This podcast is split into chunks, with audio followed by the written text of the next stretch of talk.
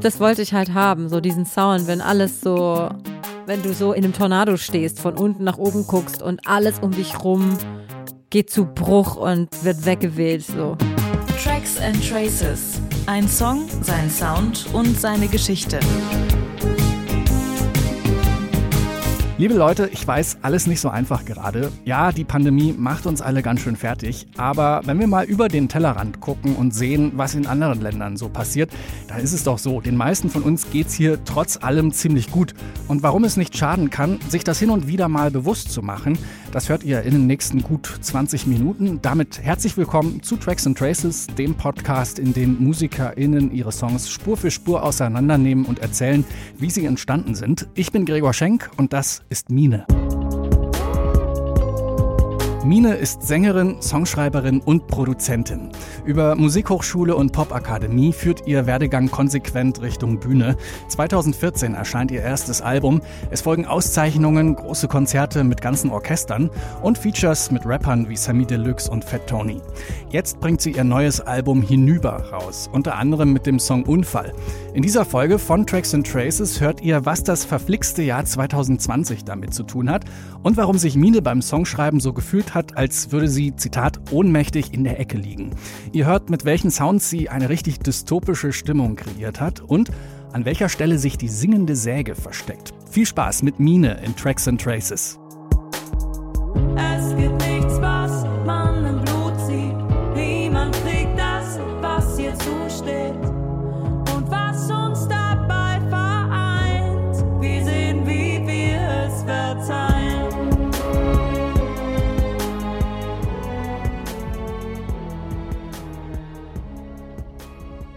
Ich bin Mine, ich bin Musikerin und Produzentin. Die Ausgangssituation war 2020. Corona war in vollem Gange und ich habe mich sehr viel mit Weltschmerz, Weltpolitik auseinandergesetzt und der Gesamtsituation und äh, war in einer Art Ohnmachtsgefühl gefangen. Und hatte dann ein Treffen mit einem Rapper im Studio, der auch zeitgleich da Sachen aufgenommen hatte. Und wir haben uns länger unterhalten über die ganze Situation, über die politische Situation in Deutschland, aber auch in der ganzen Welt so. Und haben überlegt, wie geht das nur alles weiter. Das war ein krass emotionales Gespräch irgendwie. Und ich bin auch wirklich direkt aus dem Gespräch raus und bin an meinen Schreibtisch, also an meine Station gegangen und habe den Song in einem runtergeschrieben. Der Beat ist meistens als erstes immer da. Ich gucke einfach, was halt ballert, also was mich halt irgendwie so emotional erreicht. Äh, Ich mache viel mit Battery und äh, ich mache tatsächlich auch sehr viel mit den internen Logic Loops inzwischen. Da gibt es ja viele, die inzwischen MIDI sind. Das heißt, man kann die dann individuell verändern. Und dann hangel ich mich halt da so entlang und baue mir dann selber was zusammen.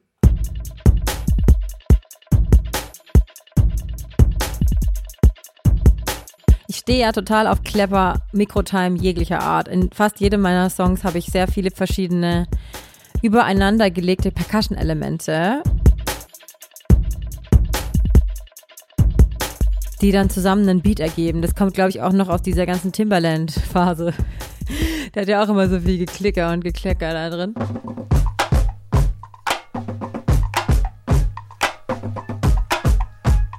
Also meist schreibe ich immer den Beat, dann Text und dann singe ich den Text direkt ein. Also ich schreibe nicht die Melodie, sondern ich finde, die deutsche Sprache bringt halt immer schon so eine Grundrhythmik mit, die sich dann nicht vermeiden lässt. Und wenn man halt gerne ohne Füllwörter arbeitet, dann finde ich es immer besser, wenn man den Text nimmt und damit dann einfach die Melodie formt sozusagen. Und ähm, so war das auch. Also ich hatte den Beat, den Grundbeat vom Vers und habe dann halt diesen Vers geschrieben. Yeah. Was ist Freiheit? Wer beengt mich? Was ist Arbeit? Wer beschenkt mich? Wer hat stets genug für sich? Wer starrt hungrig auf den Tisch? In erster Linie geht's, glaube ich, schon halt um Check Your Privilege, ja. Also ich glaube, dass wir alle, die wir hier die Möglichkeit haben zu leben, schon echt ein krasses Privileg haben, ohne Krieg groß zu werden, ohne Hungersnot groß zu werden. Und natürlich gibt's auch in Deutschland Armut, so das will ich gar nicht kleinreden, aber doch gibt es immer ein Bett, worauf man fällt, zumindest eine, eine Stütze, die möglich ist. Und wir sind auch noch in vielen politischen Sachen noch nicht so weit, wie wir sein müssen, aber doch gibt's auch eine, hier eine recht große Freiheit, die uns gegeben ist. Worein bist du geboren? Was blieb dir verborgen? Mir ist halt immer mehr bewusst geworden in den letzten Jahren, dass das, was ich hier mache und was ich machen darf und wie ich lebe, nicht mir selbst zuzuschreiben ist, ja, sondern halt dem Glück, dass man halt da reingeboren ist, wo man eben reingeboren ist. Und ähm, das ist kein Vorwurf gegenüber Menschen, die auch da reingeboren sind, sondern das ist einfach nur eine Tatsache, die man sich halt auch manchmal selbst vielleicht vorhalten muss, um also um auch dankbar zu sein, aber auch gleichzeitig halt um diese Verantwortung anzunehmen, um zu versuchen, dass es vielleicht insgesamt mehr Ausgleich gibt in dieser ganz krassen Ungleichheit, die auf der ganzen Welt herrscht. Auch schon in Deutschland natürlich, aber auch noch viel krasser, wenn man das weltpolitisch sieht. Wer hat stets genug für sich? Wer starrt hungrig auf den Tisch?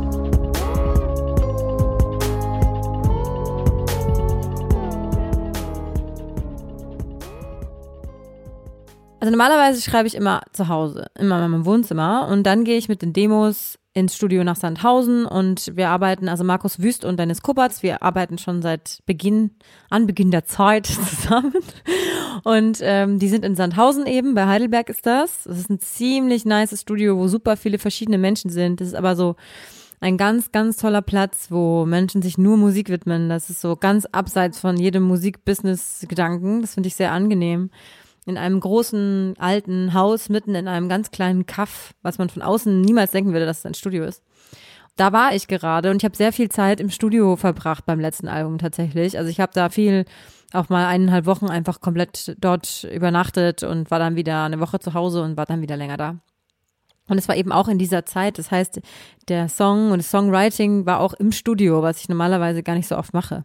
Ich habe keinen eigenen Raum im Studio, sondern ich baue mich dann meistens in irgendeiner Regie auf, die gerade nicht besetzt ist und baue da mein Interface auf und ein Mikrofon und mehr brauche ich dann meistens auch gar nicht. Laptop und los geht's. Und da saß ich dann also und habe das dann produziert, ja. Am Anfang hatte ich die Akkorde eingespielt und habe dann einen guten Sound gesucht und habe dann diesen, der heißt Stumming Guitar oder so heißt der. Das ist ein Omnisphere-Plugin gewesen. Und der hat so eine ganz weirde Art gehabt, eine ganz langsame Art, so aufgebrochen, diesen Akkord zu spielen. Es war eine Art Gitarrensound, aber nicht wirklich ein Gitarrensound.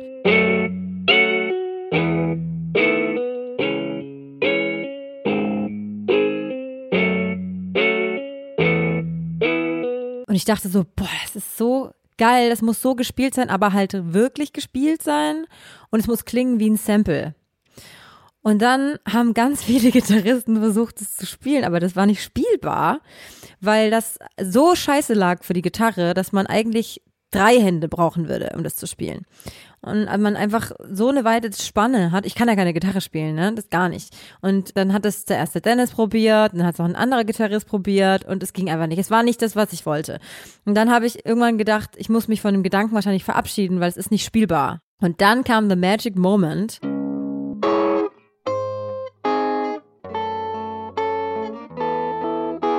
Weil nämlich dann Max Kluth, mit dem ich Jazz studiert habe und den ich seit zehn Jahren nicht mehr gesehen hatte, ganz zufälligerweise in diesem Studio was aufgenommen hat. Und ich traf ihn und habe ihm das vorgespielt und er meint, ja klar, ich probiere das. Und dann hat er das da einfach so runtergenagelt und hat das gespielt, wirklich. Also der hat halt auch Riesenhände, aber trotzdem, es war so geil, dass er es dann so gespielt hat. Und ich habe es gehört und dachte, ja, ja, genau so, genau so ist es richtig.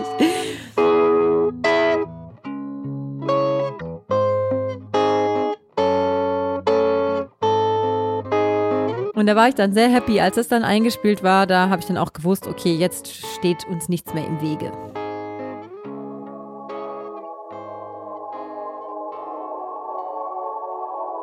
Also das meiste ist tatsächlich Omnisphere da. Ich arbeite sehr viel mit Omnisphere. Da gibt's halt so viele Sachen und das Coole bei Omnisphere ist halt auch, dass man rumschrauben kann wie Sau. Also du hast nicht einen Sound und der ist dann so wie er ist, sondern du kannst halt alle Effekte ändern. Du kannst auch, wenn du einen Arpeggiator hast zum Beispiel, kannst du halt alles ändern, wie das, wie das ähm, gespielt werden soll und so und wie schnell und Ternär und Swing und keine Ahnung was. Das ist halt voll geil. Und da sind auch die Flächen und auch dieser Solo-Synth, der später reinkommt, das sind alles ähm, Omnisphere-Sachen. Gemischt, glaube ich, aber mit einer Contact-Orgel.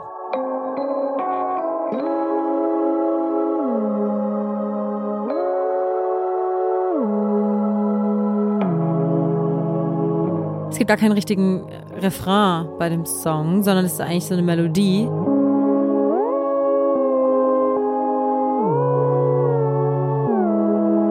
Das ist eine Mischung aus unfassbar vielen Synthes.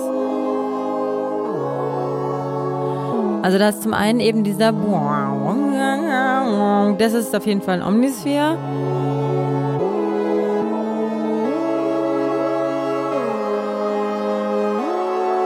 Meistens sind Pads, die ich baue oder Flächen, die ich baue, bestehen meistens so aus durchschnittlich so neun Synthes. Also das ist ganz, ganz unterschiedlich. Es sind immer zusätzlich Bässe mit drin, in verschiedenen Frequenzen. Und ähm, meistens so eine grundsätzliche Orgel, die wird wahrscheinlich Contact sein. Und dann aber bestimmt auch noch auch ein, zwei Omnisphere-Flächen, ja.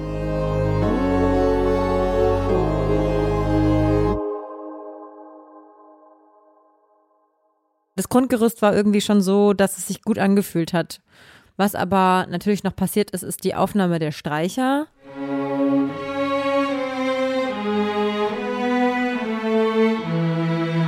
Das sind 13 Streicher gewesen. Das war ein dreifaches Quartett und ein Cello mehr. Weil die tiefen Streicher, ich besetze meistens die tiefen Streicher ein bisschen doller.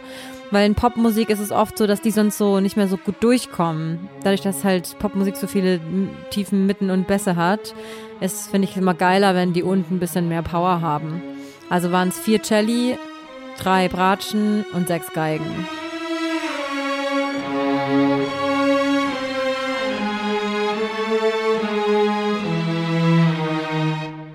Krank geil. Also ich meine, ich weiß ja meistens schon, bevor ich das zum ersten Mal höre, wie es wahrscheinlich klingen wird. Weil ich habe schon immer sehr genaue Vorstellung. Aber das dann wirklich in echt zu hören, das ist eigentlich schon fast immer der schönste Tag, finde ich, vor einer Albumproduktion, ist immer die Streicheraufnahmen. Das ist wirklich immer ein Magic Day für mich.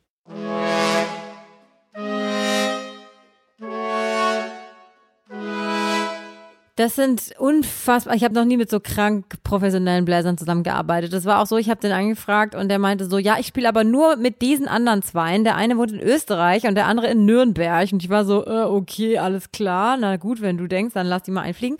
Und es war auch die beste Entscheidung, weil die haben alle Bläser gespielt und ähm, da haben die, ich mache das voll gerne, dass ich ähm, Synthes oder Bläser oder so auf die zwei spielen lasse, weil ich finde, das hat immer einen ganz krassen Druck, wenn man halt so Boom, ga, boom, ga, boom, ga. Es hat immer so, dass ich finde, das, das macht halt alles so noch viel brachialer so.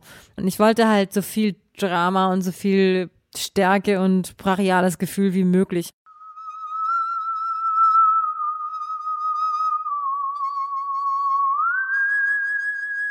Das ist eine Säge am Schluss, eine singende Säge. Und ich hatte zuerst tatsächlich hatte ich einen Chor aufgenommen. Ich wollte zuerst ähm, einen Chor haben, der immer immer weiter singt und der immer leiser wird und ausgefadet wird.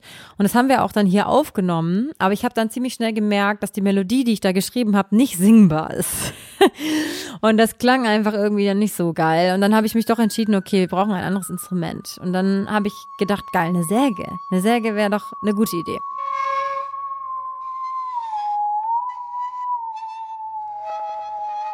Und dann habe ich überlegt, wen kann ich fragen? Und dann habe ich aber niemanden gefunden, der das spielen kann. Dann hat mir eine Sägistin, hat mir was geschickt, aber das war nicht so das, was ich haben wollte auch, weil es vom Ambitus total schwierig ist, Säge zu, also Säge ist sowieso total schwierig zu spielen, ne? Bisschen wie Theremin eigentlich. Und äh, dann habe ich aber jemand gefunden in Norwegen, die heißt Ragnhild Zeigler. Und ich habe sie noch nie getroffen, ähm, leider, aber wir haben per Mail dann Kontakt gehabt. Und sie hat ähm, das dann eingespielt und ich bin total happy, dass sie das gemacht hat, weil das klingt jetzt genauso, wie ich mir das vorgestellt habe. Ich wollte irgendwas, was total humming klingt und ganz jämmerlich irgendwie so ein bisschen, ja. Und dafür ist natürlich eine Säge perfekt.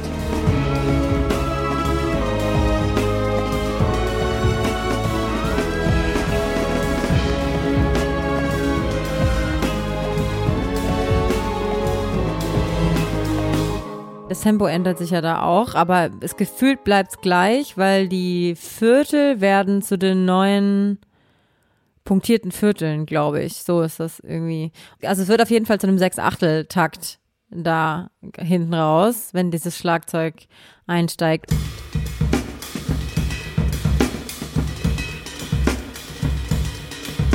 Und das ist auch was, das, ähm, also Mumford Sons, White Blank Page, und da passiert das ja auch. Also es ist genau die gleiche rhythmische Veränderung, wie die gemacht haben.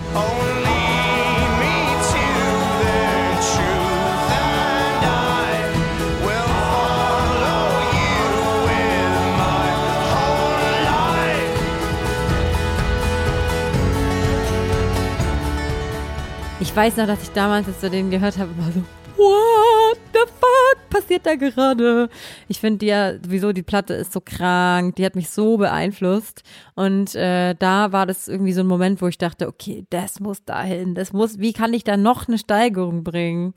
Und dann habe ich gedacht, da muss alles auseinanderfliegen. Das muss sich anfühlen wie, ich habe meinem Produzenten gesagt, kennst du die Ärzte das Video von die Ärzte, wo die Welt untergeht, wo alles eingesaugt wird und alles ist in so einem Strudel drin und einem drumherum und man alles wird so eingesogen und so so muss das klingen, habe ich ihm gesagt. Das wollte ich halt haben, so diesen Sound, wenn alles so wenn du so in einem Tornado stehst, von unten nach oben guckst und alles um dich rum geht zu Bruch und wird weggeweht so.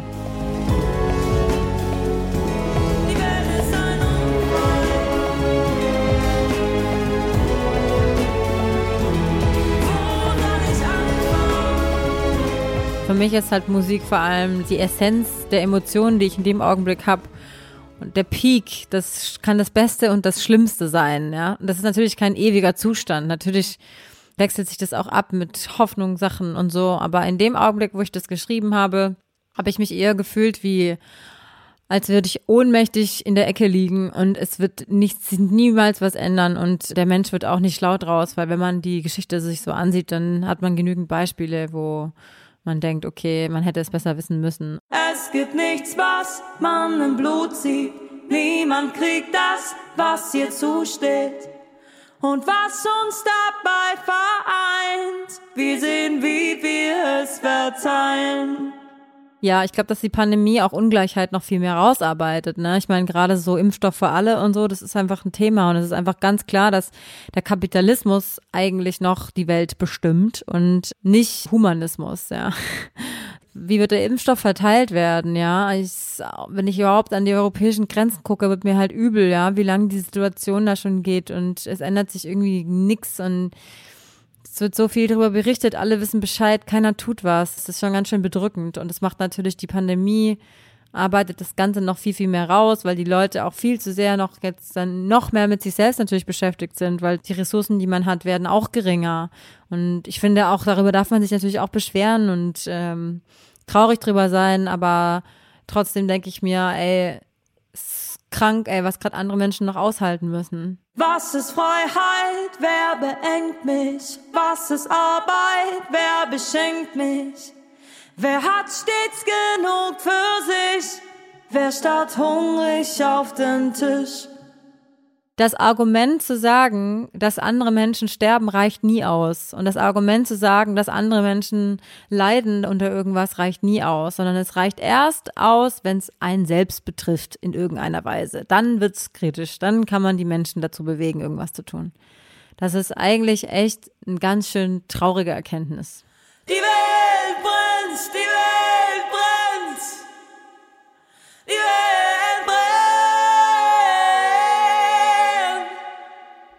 Ich meine, allein schon, wenn man mit der Klimakrise anfängt, ja, ich meine, everybody knows and nothing changes. So, das ist einfach so. Ich habe das Gefühl, es muss erst, erst wenn Hamburg untergeht, wird sich vielleicht was tun in den Köpfen. Es muss einen selbst betreffen, bevor man irgendwas macht. So. Und das gibt mir natürlich in erster Linie erstmal das Gefühl, dass da nichts zu machen ist, weil der Mensch an sich so ein egoistisches Tier ist, dass ich nicht denke, aber es wird bestimmt alles gut ausgehen. Weil das ist halt nicht der Konsens dann, wenn man so denkt in dem Augenblick. Auch wenn das natürlich nicht mein dauerhafter Status ist, in dem ich mich befinde, sonst bräuchte ich ja gar nicht versuchen, was dran zu drehen. Also ich habe schon Hoffnung auch auf vielen Ebenen. Und ist ja auch viel komplexer. Es gibt ja nicht immer nur A- oder B-Ausgang, ja.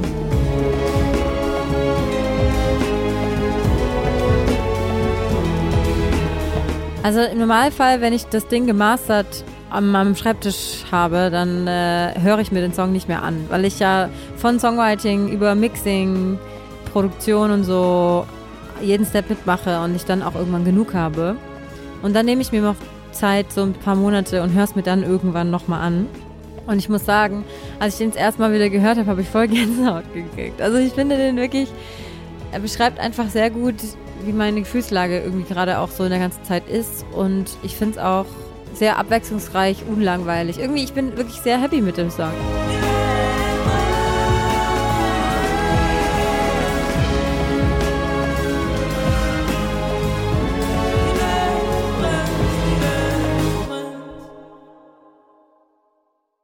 Und hier ist der Song in seiner Gänze.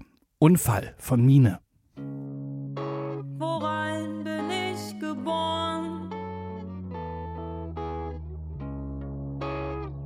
Bleibt mir verborgen?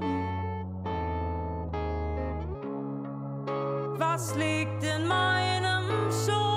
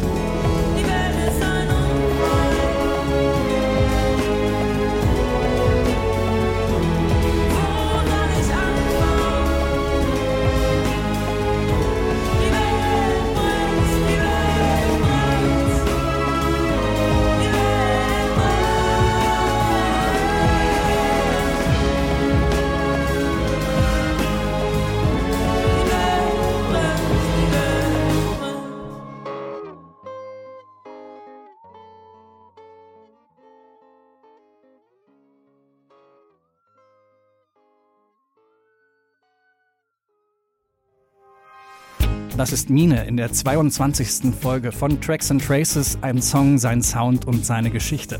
Übrigens hat Mine sehr viele musikalische Fans, die den Song gecovert haben, und zwar noch bevor der überhaupt draußen war.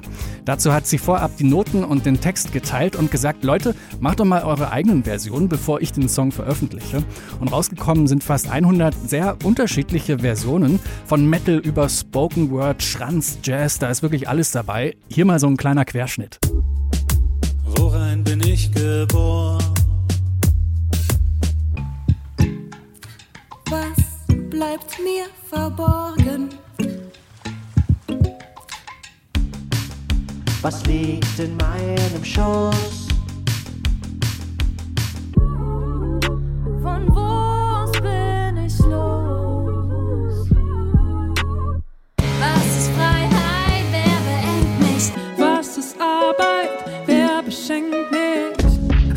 Stets genug für sich? Wer schaut hungrig auf den Tisch?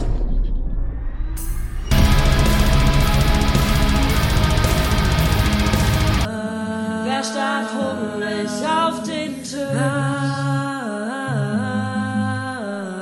Die Welt ist ein Unfall. Und sie brennt und sie brennt und sie brennt. Die Welt ist ein Unfall. Wo soll ich anfangen? Die Welt, die Welt, Welt. Ja, großartig. Kann man sich alles anhören auf sing-song.de. Diesen Podcast wiederum kann man sich anhören überall da, wo es Podcasts gibt. Und wenn euch das gefällt, was ihr hier hört, dann sagt es doch weiter, empfehlt Tracks and Traces, teilt es auf euren Kanälen und folgt dem Podcast, dann verpasst ihr keine Folge. In diesem Sinne, bis zum nächsten Mal. Ich bin Gregor Schenk. Danke fürs Zuhören.